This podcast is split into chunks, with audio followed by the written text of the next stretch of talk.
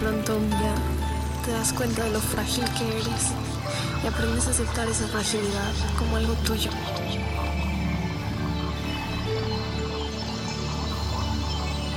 Nunca había visto a un pájaro tan azul volar de manera tan plena, con sus alas escondiendo secretos, sus miedos, sus amores nunca dichos, volando sin importar qué, volando cansada, volando asustada, volando en frío, en calor, volando.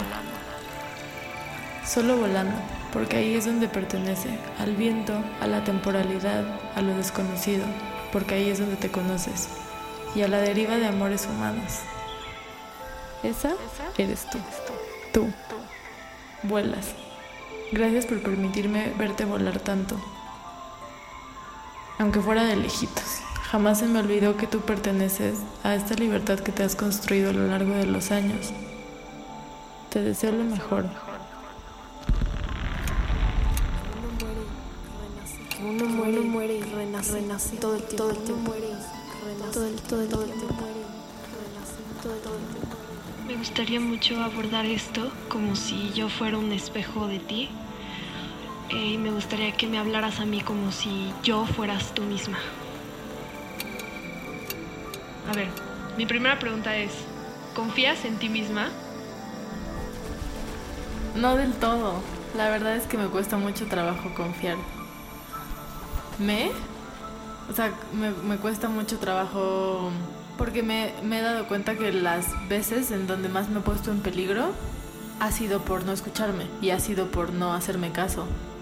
Pero sí me resuena mucho y sí tengo muy consciente que las veces que más me he hecho daño, o sea, que más me he sentido mal, que más he entrado en crisis, son a partir de, de, mí. O sea, nunca he sentido que alguien externo me haga tanto daño como el que me puedo hacer yo con mis pensamientos, con mi autocrítica, con el no escucharme. O sea, me ha pasado que en, en relaciones con amigos, amigas, pareja, o sea, como en general, cuando me estoy sintiendo en peligro, yo soy la que me avisa. O sea, en peligro en el sentido emocional, ¿no? Como esto que estás, esto que me está diciendo la otra persona me está afectando, me está doliendo, no me estoy sintiendo cómoda, no me estoy, sintiendo en peligro como de estar mal emocionalmente.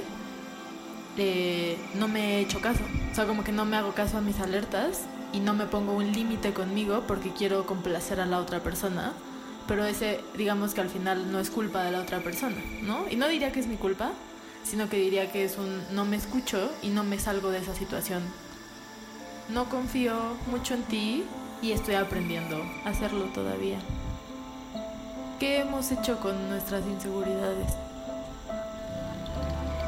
Las inseguridades se van moviendo con una, ¿no? Van cambiando, van transformándose conforme, conforme nos miramos de diferentes maneras, frente a un espejo o frente a otras personas. Creo que yo de pequeña manejaba mis inseguridades a través de las cosas, las proyectaba en objetos, en la comida, por ejemplo, o incluso en otras personas. Pero creo que la diferencia de lo que pasaba cuando era pequeña es que ahora he aprendido a aceptar mis inseguridades como algo que me conforma. He aprendido a moverme con ellas. Por alguna razón, ahorita me acordé mucho de uno de los primeros álbumes de Aurora que se llama en español eh, algo así como mis demonios recibiéndome o saludándome como una amiga. Y creo que ha sido así. Creo que he aprendido a sentirme recibida por mis propias inseguridades y inversamente creo que he aprendido a recibir mis inseguridades como una amiga o como viejas amigas, ¿no? Y pues sí, creo que a lo largo de los años he aprendido a hacer, aceptar mis demonios, pero sobre todo a no tener miedo, a equivocarme y saber que mis inseguridades me han hecho una persona muy fuerte. Siento que mis inseguridades me han empujado a extenderme y a estar extendida y sobre todo pues a no tener miedo a eso, a derramarme.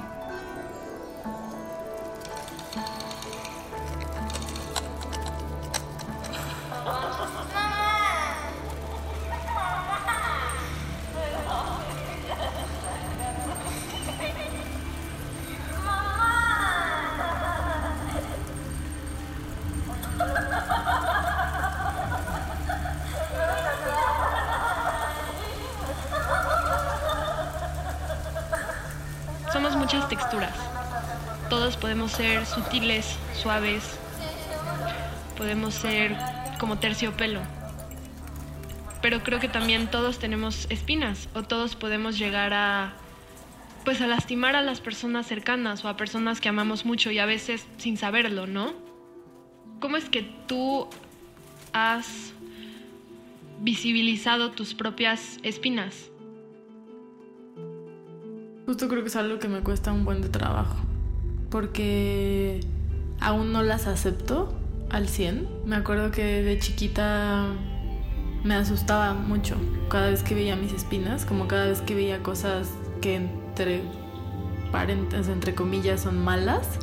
Son cosas como que no nos, o sea, como que no, no, no nos enseñan, o bueno, mínimo que a mí no me enseñaron.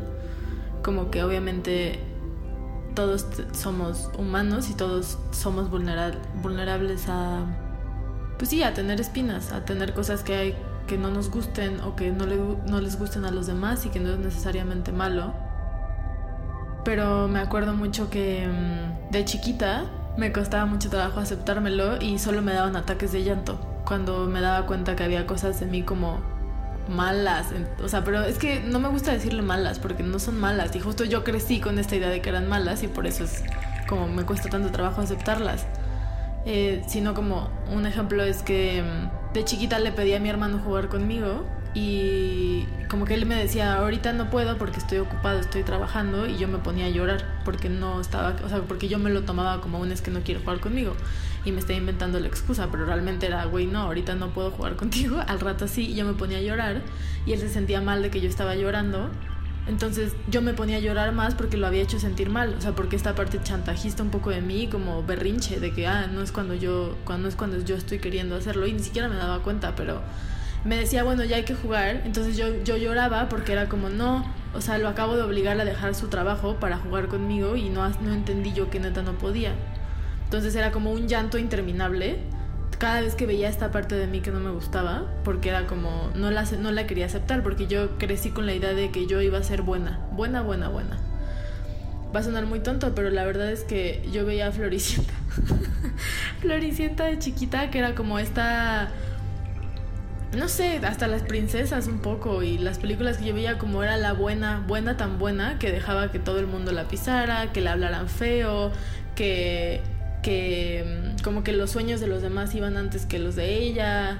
Y era horrible porque yo crecí sintiendo que eso era lo que yo tenía que ser, como que yo, yo iba a ser buena, buena, buena, buena, buena con todo el mundo. Y se me olvidó que, me acuerdo una de las primeras sesiones que tuve con mi psicóloga era que me decía, como es que tú eres egoísta y tú eres como cosas que a mí no me gustaba de la gente, que fueran egoístas, que fueran groseros, que fueran eh, agresivos, que fueran violentos, que fueran eh, como todas estas cosas, ¿no? Como chantajistas, eh, narcisistas y etcétera. Y ella me decía, es que tú eres eso. Y yo de verdad no entendía por qué me lo decía. Como que yo decía, es que yo nunca he tratado así a alguien. Hasta que un día me dijo, pero tú te tratas así todos los días a ti. Y ese día me di cuenta que, que todo lo que me decía como que me como eso de que lo que te molesta en nosotros es porque tú lo tienes o sea como eso de que lo que te choca te checa. Era porque obviamente yo era bien egoísta conmigo era bien grosera conmigo era bien violenta conmigo y me ponía en situaciones donde eso donde no le podía decir a la gente no no me gusta que me digas esto o ahorita no puedo estoy ocupada sabes como que yo ponía todo sobre mí y eso era hacer mala onda conmigo y me costó tanto trabajo el aceptarlo, como que sí soy esas cosas y que me lo estuve aplicando toda mi vida como por este estereotipo de ser buena. Hace poco como que me, me causó mucho ruido que alguien cercano a mí me dijo que era muy narcisista. Y como yo lo veía como algo malo, ¿no? O sea, como, como. Una vez alguien me dijo, es que también eres muy conveniente, como que te importa lo que digan los demás, eres muy necesitada. Y es como, sí, me doy cuenta que, que sí, y que mientras más lo niego, más se hace como más frágil esa parte de mí. Una vez que lo acepto, porque creo que no tiene nada de malo, o sea, el chiste es que lo tengo que trabajar. Me doy cuenta ahora que cuando intento ocultar esta parte de mí que no me gusta, como mis espinas, cuando intento ocultarlas, es, es cuando más... Cuando más hago que la gente las vea y pueda hacerme daño con eso. Y cuando las muestro, cuando digo, sí, puedo, ser, puedo llegar a ser narcisista, puedo llegar a ser needy, puedo llegar a ser chantajista, puedo llegar a ser eh, egoísta o lo que tú quieras, ¿no? O sea, como estoy poniendo emociones. Em, pero mientras más niegue esa parte de mí, más es cuando se vuelve como complicado y me enrollo en cosas que no puedo arreglar, no puedo no puedo cambiar. Soy muy mala, o sea, a veces soy muy distraída o soy muy mala para las matemáticas, ¿sabes? O sea, como neta puedo ser súper mala para editar cosas, para la, o no sé, y cuando lo acepto es como un pues sí, o sea, me pasa mucho que, mm, o sea, como si me dicen como es que a veces eres muy necesitada o eres muy sensible, si yo intentara complacer a la persona y decirle como no, no lo soy o no, no tanto, es como ahí es cuando me pongo como en riesgo y me estoy violentando a mí porque no estoy reconociendo lo que soy.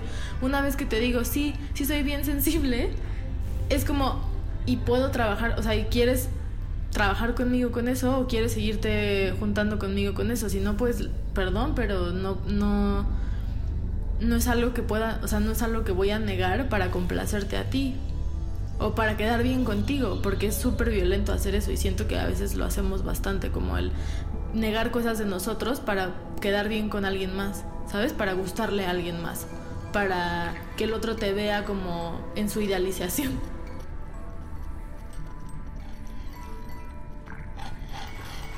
Y sí, es, es esta cosa de que pues yo soy un reflejo de ti y tú eres un reflejo de mí, pero también yo soy un reflejo de mí misma también yo eh, puedo crecer como más allá de las idealizaciones de las otras personas y es entender que, que pues mucho de lo que creemos saber de los demás pues es también producto de nuestra propia idealización hacia esas personas y de romantizar a los demás y de romantizar los vínculos y las relaciones. Y pues es complejo porque porque a veces se crece en un espacio donde idealizar es idealizar es producto de, de mirarte a ti en la mirada del otro pero desde esa imagen desde esa como desde ese constructo que tienen esas esas otras personas de ti. Entonces a veces una crece siempre siempre siendo en la mirada de la otra persona.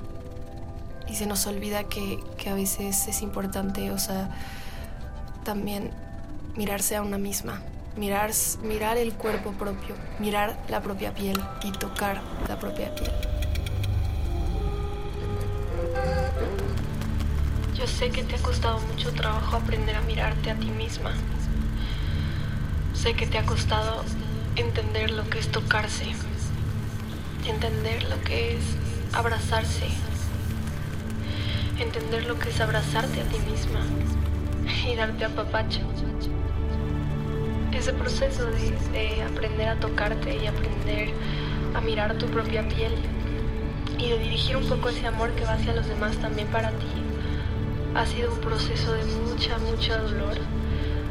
Que esta mirada tuya, desde esta mirada tuya de mujer, te pertenece siempre y que nadie te la puede quitar y que nadie te puede tocar, que nadie te puede quitar el tacto que tienes hacia ti misma porque eso es tuyo.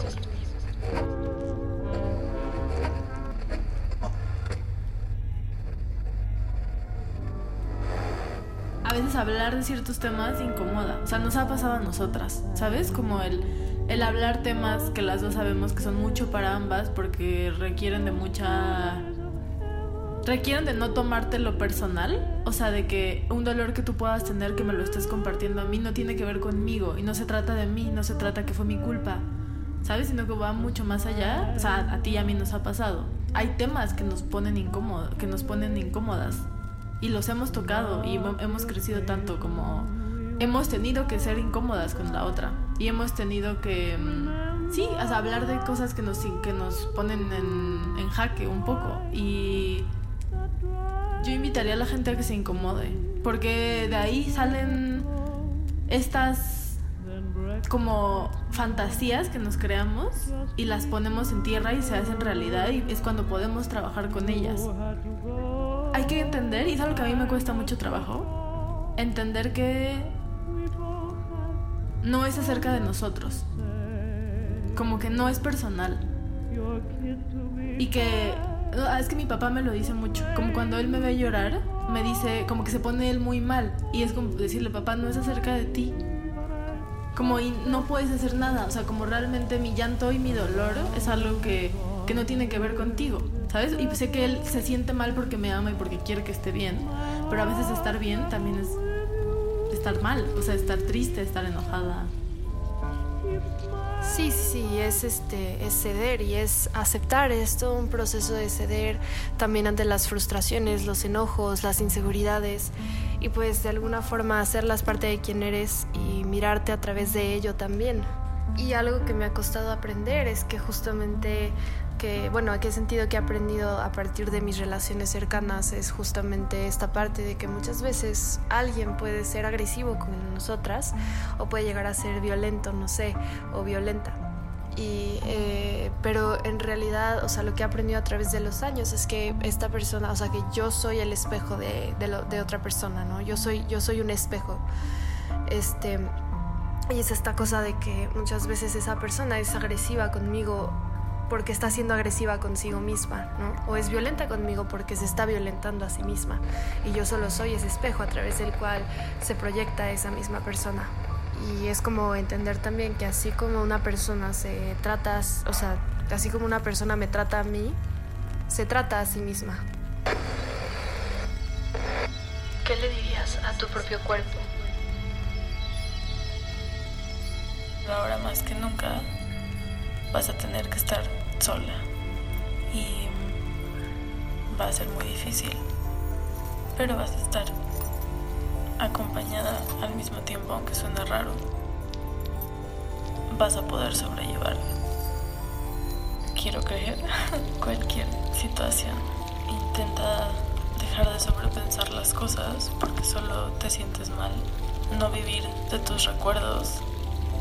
No normalizar nostalgias y melancolías. No acudir a tus recuerdos para sentirte viva, sino acudir a ellos cuando quieres un buen consejo, pero no para vivir.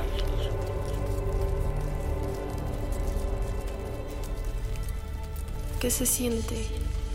¿Qué se siente estar a la orilla de tu cuerpo, al borde de tu piel?